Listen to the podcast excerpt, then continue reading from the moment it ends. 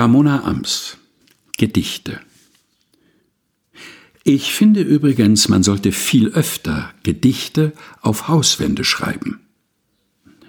Ramona Ams Gedichte gelesen von Helga Heinold aus dem Buch Manifest mit Vogel verlegt bei Books on Demand